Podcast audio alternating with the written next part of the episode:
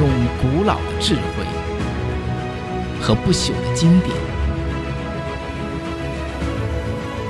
拨开现实的迷雾。天亮十分，观众朋友，大家好，欢迎来到天亮十分之十海扬帆，我是张天亮啊。今天呢，我们讲六四这个系列的最后一集。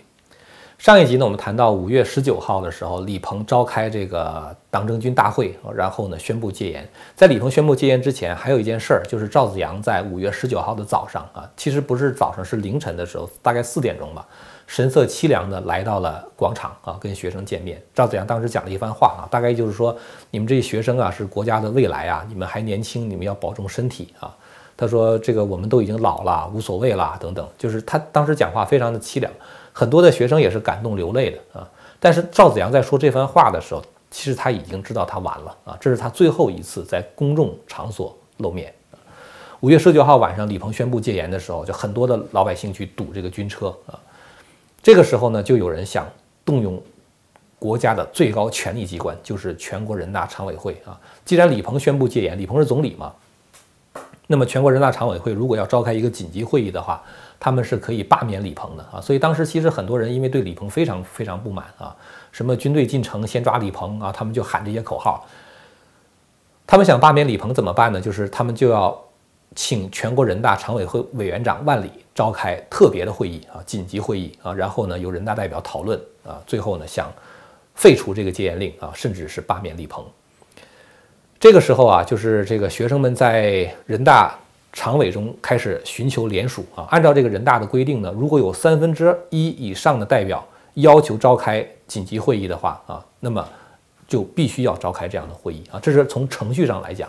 当时这些学生们就找找找，一共找了五十七个人大代表啊，他们就签字了啊。签字之后的话，就达到了法定的要求召开紧急会议的人数啊。下一步的话就是找万里了，是吧？我们知道万里这个人呢。他其实是一个改革派啊，他一直是以改革啊、清廉、清明啊、开明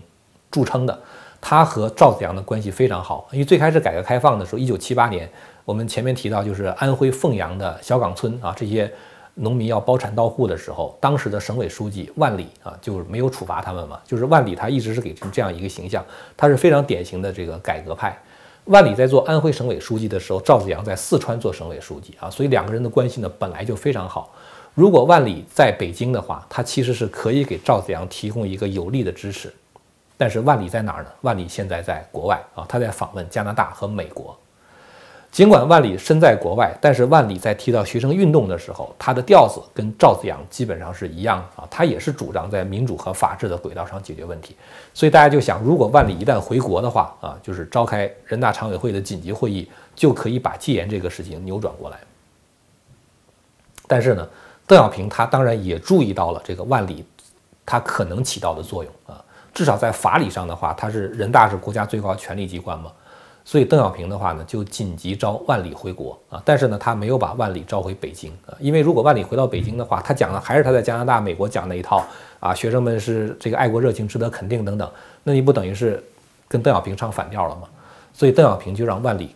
先落到上海啊，当时是以这个身体的原因啊，说他身体不太好，说到上海休养一下，让万里赶快回国。万里回国是在五月二十五号的凌晨啊，但是在五月二十三号的时候，邓小平就把江泽民紧急的招到北京啊，由杨尚昆亲自跟江泽民谈话。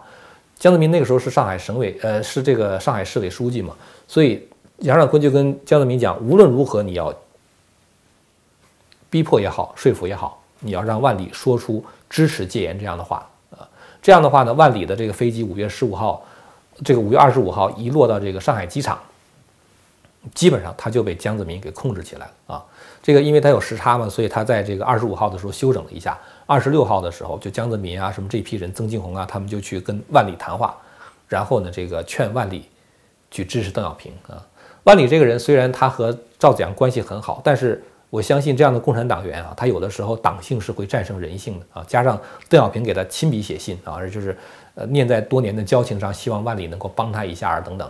所以万里呢最后就妥协了啊。妥协之后，万里在五月二十七号的时候发表了一个声明啊。这个声明的话，呃，据说是由他的秘书起起草的啊，但是呢，这个万里声明的内容是支持戒严的啊，跟邓小平的调子基本上是一样的。在这个万里五月二十七号发表谈话之后呢，这个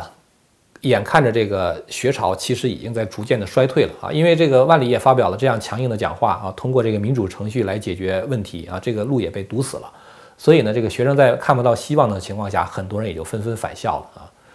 那么。这个时候呢，这邓小平他们开始讨论，就是在处理学生运动之后啊，这个要换掉赵子阳的问题啊。在五月二十七号的时候，他们就召开了一次秘密的会议啊，也是那些八大佬啊，就是邓小平啊，像这个邓颖超啊、薄一波呀，就是陈云这批人，他们就召开了一次会议啊。在会议上的话呢，他们就决定让江泽民接替赵子阳做中共的下一任总书记。这件事情其实对于李鹏来说是一个比较大的打击啊。这个因为我们知道。这个邓小平在安排这个人事的时候，也是考虑了这个问题。因为李鹏从学运一开始，他就抱着一个非常强硬的态度啊，包括这个宣布戒严的时候，也是表情恶狠狠的。所以李鹏的公众形象非常差啊。如果让李鹏去做这个中共总书记的话，就会给外界一个形象，就邓小平的改革开放要停下来了啊。因为李鹏是强硬派嘛，呃，感觉是保守派嘛，那改革开放就夭折了。邓小平不想给。大家这样的印象，邓小平实际上就是他的政治遗产，就是两大遗产，一个是改革开放，一个是六四镇压，所以他不想让他的改革开放陷入这样的一个困局，所以呢，他就跟李鹏讲，你不要当总书记啊，你一定要配合江泽民，于是就把江泽民调到北京，因为江泽民在这个软禁万里啊，就是强迫万里去表态和邓小平保持一致啊，再加上之前的这个镇压查封上海这个世界经济导报啊，他的。呃，种种作为啊，就得到了李先念、陈云等等这些人的认可啊，因为他看起来就是一个很保守的人嘛，就是至至少是为了这个共产党的这个呃意识形态啊，他是什么干什么坏事都可以干的啊，所以这样的话呢，最后八大佬一开会就决定让江泽民担任这个中共的总书记。后面的事情大家都知道了，然后在这个六月。三号的时候啊，到六月三号晚上的时候，这个野战军部队等等就进入北京，然后呢开始屠杀，然后强行驱散了学生啊。呃，这一次屠杀的话呢，造成的死亡人数，有的地方报道是几千人啊，有的地方报道是上万人啊，有的地方报道是几百个人啊。这样具体的数字可能等到这个多年以后啊，等共产党呃解体了啊，或者共产党不在了之后，这些档案解密的时候，我们才能够知道当时到底死了多少人。关于整个六四过程的话，我们就做了一个这样简单的介绍啊。其实中间发生过很多很多的细节啊，这个这些细节的话，就留给将来的学者去研究。我们想在这个节目结束之前的话呢，对六四事件做一点反思和讨论啊。这些讨论的话，我觉得还是非常有必要的。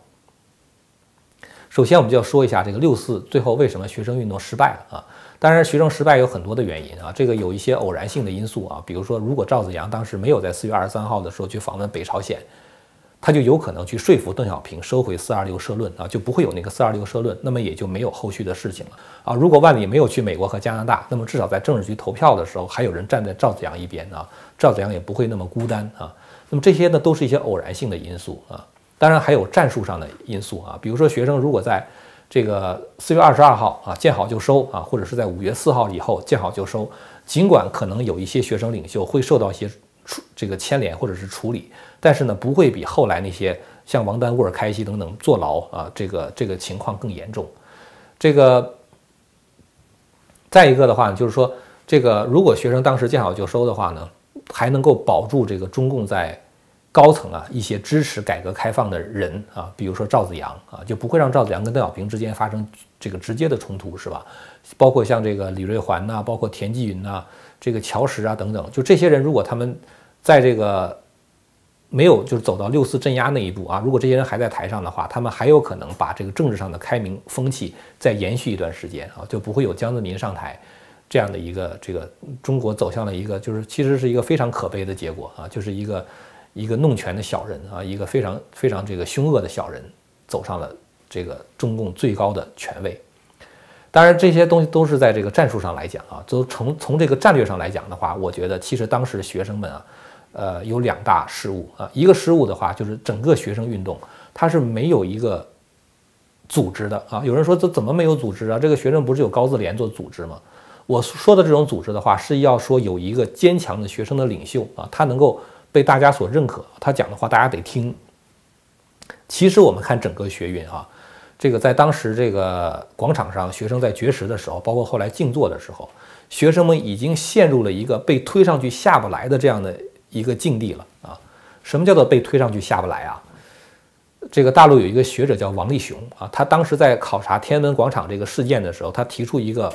概念啊，这个概念叫做广场效应啊，我觉得他讲的非常有道理。因为当时的广场是所有的媒体聚焦的地方啊，包括全国人的眼光都在聚焦天安门广场。在这个时候，谁能够在广场上被大家所关注，他立刻就成为一个全国性的名人，或者是一个世界性的名人。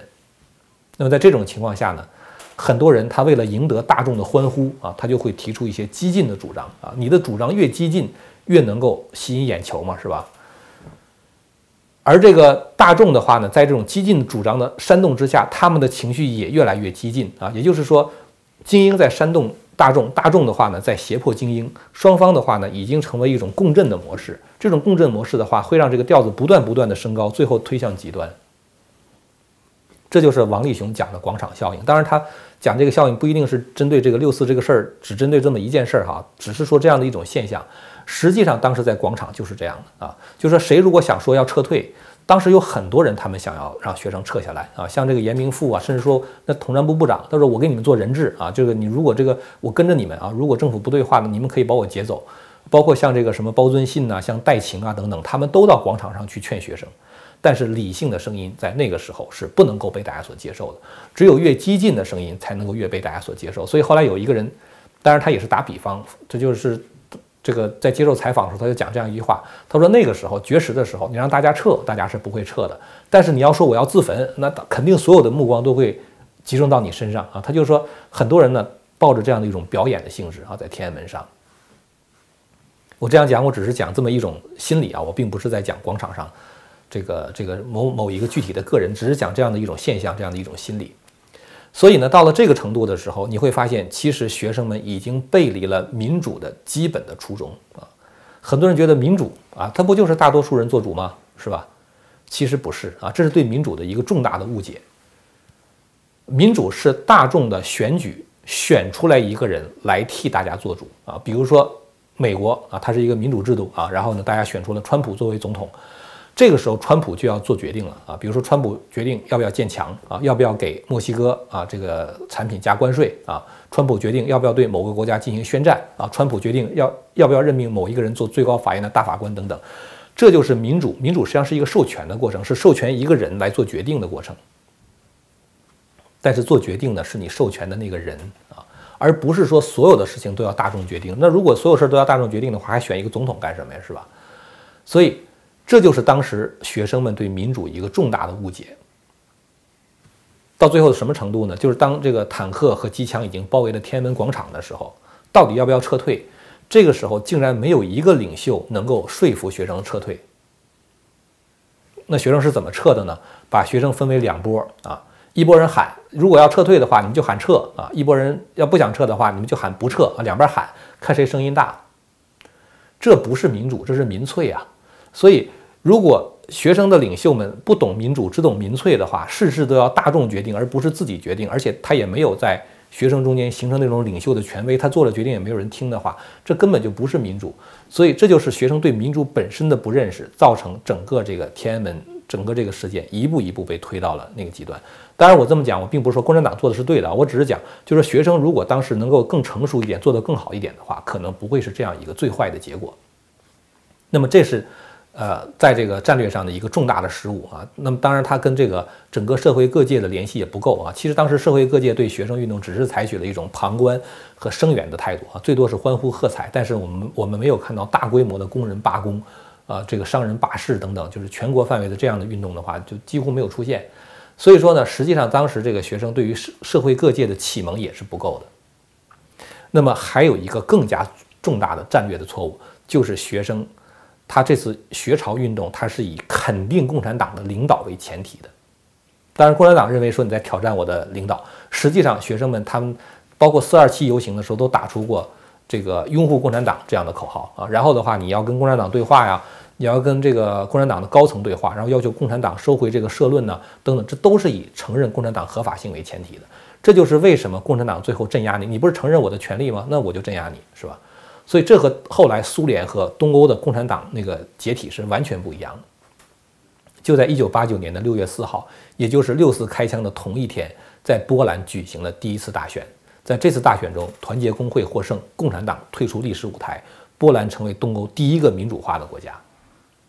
而中国这边的话是机枪坦克，是血与火啊。所以我们要看到这个学生对当时共产党的认识不足啊，这是一个非常非常严重的问题。其实一直到这个两千年。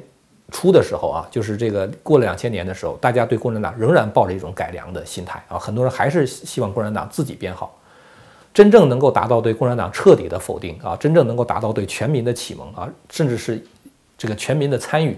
呃，这个去解体共产党啊，这个其实就是从二零零四年的时候，《大纪元时报》发表九评共产党开始啊，这才是真正的把共产党做了一个彻底的揭露，然后让老百姓放弃了对共产党的幻想。那么我还想再谈一个问题呢，就是说在六四之后，我们看到这个海外民运的势力呢是越来越萎缩啊。当时在这个六四之后，海外有声势浩大的抗议活动，但是呢后来越来越萎缩。现在每到六四的时候，六四六四三十周年，你再看美国啊，当年比如说几千人的游行，现在的话呢可能只有几十个人或者是一两百个人举行集会，在纪念六四。为什么海外民运越来越萎缩？然后呢，为什么这个很多这个？年轻的人，他们不再加入这样的行动啊！我觉得这里边有一个比较重要的原因啊，就是海外的民运的话呢，它是把民主民主啊作为一个目标去执这个去追求啊，它不是把民主作为一个手段啊，它是把民主作为一个目标。这两个之间有什么区别呢？因为民主如果作为一种手段的话，它讲的是什么？它讲的是妥协，讲的是协商啊，讲的是利益之间的这个。勾兑啊，就是说，呃，最最后你利益上你拿多少，我拿多少啊，我们最后达成一个平衡。这个是民，如果你要把民主作为目标的话，你就会盯着这些东西看。那么既然民主是讲协商和妥协的，那我为什么不跟共产党妥协呢？是吧？所以很多海外的民运呢，当然它有很多共产党的特务参进来啊，捣乱啊，这样的因素确实存在。那也很多人的话，他们就觉得，OK，好。既然我的民主啊，我我追求民主是为了分配利益啊，那现在中国老百姓又过得不错，那么共产党呢，看看起来好像是说它是能够造成现在这样的一个局面的原因，那么我为什么不去跟共产党去讨论呢？为什么不去跟共产党协商和妥协呢？所以很多人在这样的情况下，他们就放弃了民主啊，他们觉得哦好，没有这个东西，我们也一样可以呃把把这个利益分配好，那么这些人的话，他们就去投奔共产党去了啊。这是一个很主要的原因。第二个问题，我想讲一下，就是六四开枪之后的后果。六四开枪之后的话呢，就是共产党在这个六四周年的时候发表了一篇社论啊，叫做“稳定压倒一切”。啊，这个这个这句话后来就成为了整个中国的一个重要的口号啊，一直到今天还在喊“稳定压倒一切”。呃，从此的话呢，中共就开启了一种叫做维稳的模式啊，就是在中共长期的宣传中呢，很多人认为稳定是。这个最高的价值啊，就是至于说什么公平啊、什么公正啊、什么开放啊，呃，这个所有的这些东西、自由等等，都要都要为这个稳定来让路啊。认为只有稳定的话才能够发展经济啊，所以稳定就是一个最高的价值。那么为了维持这样的稳定呢，共产党他做了一个调整啊，他的调整基本上就是一种赎买策略啊，他就是赎。用这个经济发展来收买百姓的民心啊，然后的话呢，用这个很多的钱去收买那些知识分子啊，给他们很高的待遇，让他们来维护这个体制，然后呢，让很多人有这样的机会，让这个官员的话去贪污腐败啊，让他们能够赚到钱。所以共产党在六四之后的话，基本上在在他这个共产主义意识形态破产之后的话，他能够维系统治的唯一的手段啊，就是这个软性的手段的话，就是重要手段就是钱啊。他通过这种收买的方式呢，去收买政治精英、经济精英和文化精英啊，然后呢，把他们形成一个铁三角啊，稳固的支撑起这个体制。但是这个体制本身的话，它就是以欺骗为目的的啊，就是说他这个通过各种各样的知识分子编造理论去欺骗这个百姓。那当然的话呢，他在另一只手段，另一只手就是高压维稳啊，就是共产党开启这样的一种维稳的模式。当然，就共产党他用这种经济赎买的方式啊，说希望让大家通过过好日子的方式，能够对他的。做的坏事睁一只眼闭一只眼，现在其实也很难维系了啊，因为既然经济发展是你唯一的合法性来源，如果在这个中美贸易战的背景下，中国经济下滑的下滑的时候，你的合法性就在流失啊，而且很多贪官的话呢，他现在也不是说你给我钱我就可以在这个体制中继续为你服务，你给我钱的话，我想办法跑到一个更安全的地方去啊，跑到国外去，所以现在中国出现很多裸官嘛，所以中共现在用这个经济来这个维系、来赎买这个社会各界的支持，这条路基本上也是走不下去了啊。而且呢，就是说共产党现在在这个稳定压倒一切的情况下，就是他在这个国内积累的社会矛盾越来越多啊，所以很多贪官呢，他们看到这个情况，他们也觉得留在国内呢是不安全的。最后呢，我们想谈一下这个中国如何才能走向自由啊？我们前面分析了一下这个六四失败的原因啊，就是这个学潮为什么失败啊？战略上的、战术上的，它的包括一些偶然性的因素造成了它的失败。那么我们就想谈一下，那么什么样的人啊才能够带领中国走向自由啊？我们在以前呢曾经提到过，就是自由的话呢，它是一种价值啊。这个很多人他愿意为了这样的价值去牺牲生命啊。所谓不自由无宁死。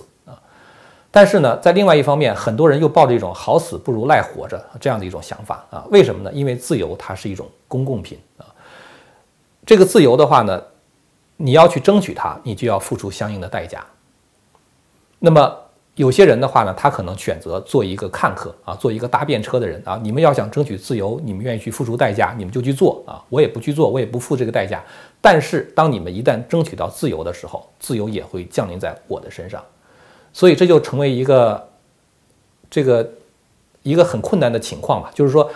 很多人的话呢，他不愿意为自由付这个代价，他又指望自由能够从天而降啊，这种事情是不可能的。那么也就必须得找到这样一批人，他们愿意为了自由去支付这个代价。也就是说，这批人的话呢，必须是有理想的人啊。同时，这批人的话呢，他要是一群理性的人啊。我们前面提到过，就是说广场效应啊，就是刚才提到过王立雄讲的广场效应，就是如果整个这个社会人他被一种情绪所主导啊，被一种激情所主导的时候，这种激情通常来说的话是不会长久的啊。一旦这个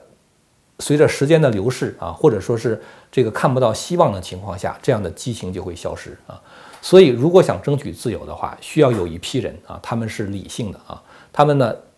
这个认为自由是一种值得追求的价值啊，甚至为此付出牺牲也在所不惜。实际上，我们看一看中国大陆的现状啊，就是中共在夺取政权之后七十年，不管是镇压哪一个团体，他这个通常。这个用不了三天就会把它镇压下去，就包括当时天安门百万人大游行支持学生，这个机枪一开，坦克一开上来，这个整个这个运动就风流云散了啊，支持不了三天的。那包括中共想打击他内部的那些人，包括国家主席啊，什么军委副主席啊，他要想打倒谁的话，也用不过三天的。那么在中共七十年执政的历史上，只有一个团体，中共不说三天，他二十年都没有镇压下去的啊，这就是法轮功群体。在这样一个群体中呢，我们看到就是一种非常坚韧、非常持久的精神啊！特别是在二零零四年之后，九平共产党发表之后，很多法轮功学员通过劝劝人退出党团队这样的方式啊，让人在这个心理上啊，在他的意识形态上离开共产党。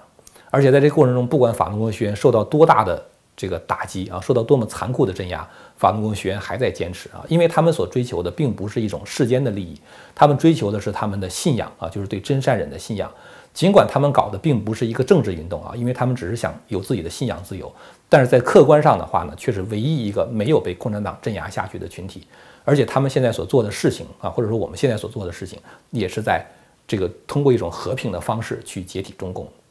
我们知道，只有这种信仰的价值，它是最持久的啊，它的力量也是最坚韧的。对于这个信仰团体来说的话呢，像基督徒就曾经破。这个被迫害三百年啊，基督徒都没有放弃，所以法轮功学员的话，现在也处在这样的一种境遇啊。虽然是被迫害，但是他们不会放弃。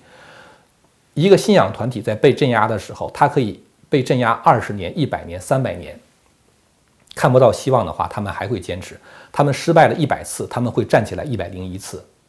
但是共产党这样的一个邪教集团呢，这样的一个犯罪集团，这样的一个由利益粘合的集团，它只要失败一次，它就会彻底的失败啊。所以。对共产党的抗争的话，我想理性啊，然后呢，这个坚韧啊，能够为一个价值勇于牺牲，只有这样的团体才能够最终导致中共的解体。这就是我们对六四的一个总结啊。整个这个六四系列的话呢，我们就全部讲完了。感谢您的收看。如果您要是对我们这个频道感兴趣的话呢欢迎您订阅和传播这个频道。我们下次节目再见。